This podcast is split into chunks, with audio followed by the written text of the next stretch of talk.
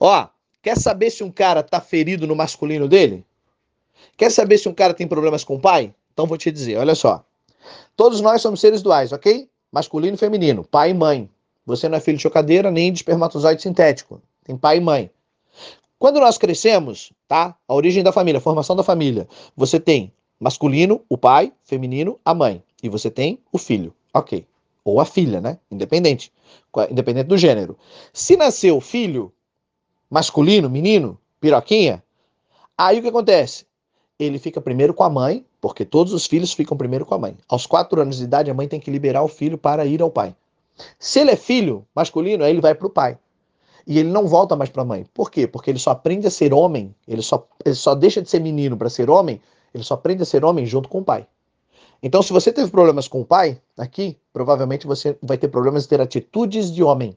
Isso não tem nada a ver com orientação sexual, tá? Não tem nada a ver com ideologia de gênero, não tem nada a ver uma coisa com a outra.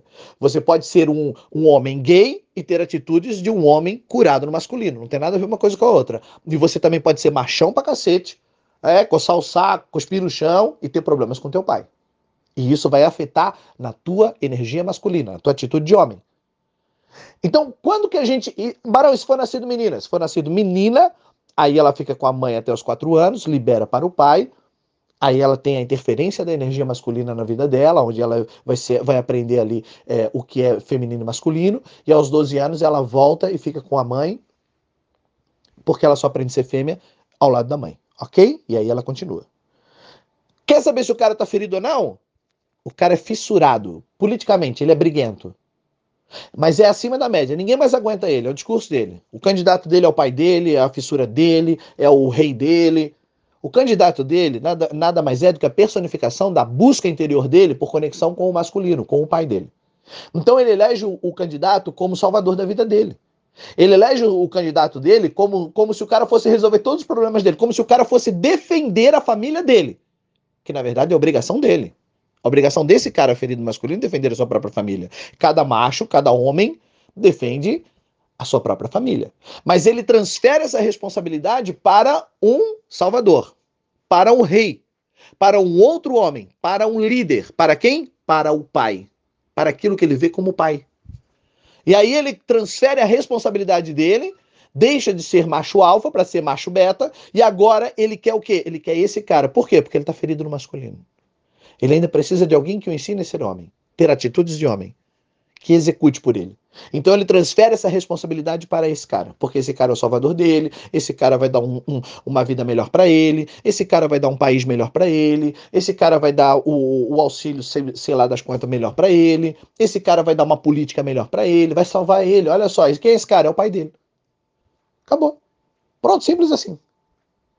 Barão, mas é que então eu não posso ter um candidato? Você pode ter um candidato, mas sempre que beira, sempre que beira ao fanatismo, ao desequilíbrio, aonde se esse cara não ganhar é golpe, se esse cara não vencer é porque foi fraude, pronto, olha lá, olha lá, olha lá, medrecas, olha lá, menininho, é homem, mas age como menininho, órfãozinho, o que, que ele tá buscando, o que, que ele tá com medinho? Perdeu o pai.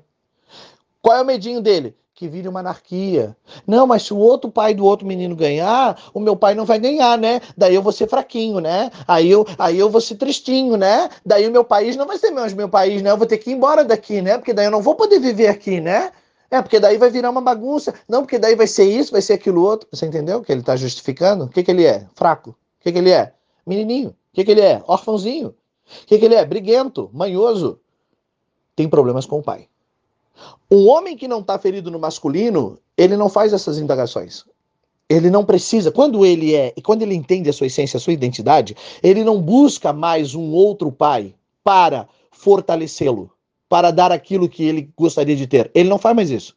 Por quê? Porque ele é adulto. Agora ele sabe que as responsabilidades da vida dele e as atitudes dele só dependem dele. É ele que constrói a realidade. Não, Barão, mas veja bem, se o cara ganhar e daí prender todo mundo aqui dentro do país, nós estamos fodidos. Ei, ei, ei, menos, tá? Menos, tá?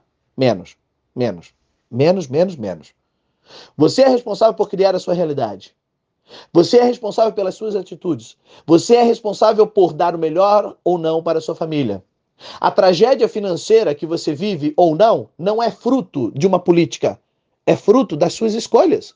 Para de transferir a culpa. Larga a mão de ser medíocre. Esse medo que você está é, exageradamente é, criando dentro de você. Não, mas se o cara ganhar, vai ser difícil. Não, mas se o cara ganhar, vai ser ruim pra caramba. Não, mas se o outro ganhar, eu vou perder. Esse medo, essa paranoia que tá aí dentro de você, que faz de você esse fissurado, desequilibrado politicamente, esse cara retardado, fraco emocionalmente, que não tem blindagem alguma, que não prospera na vida porque tá ferido no masculino. Essa paranoia toda que você está gerando é a historinha que você está contando para você mesmo.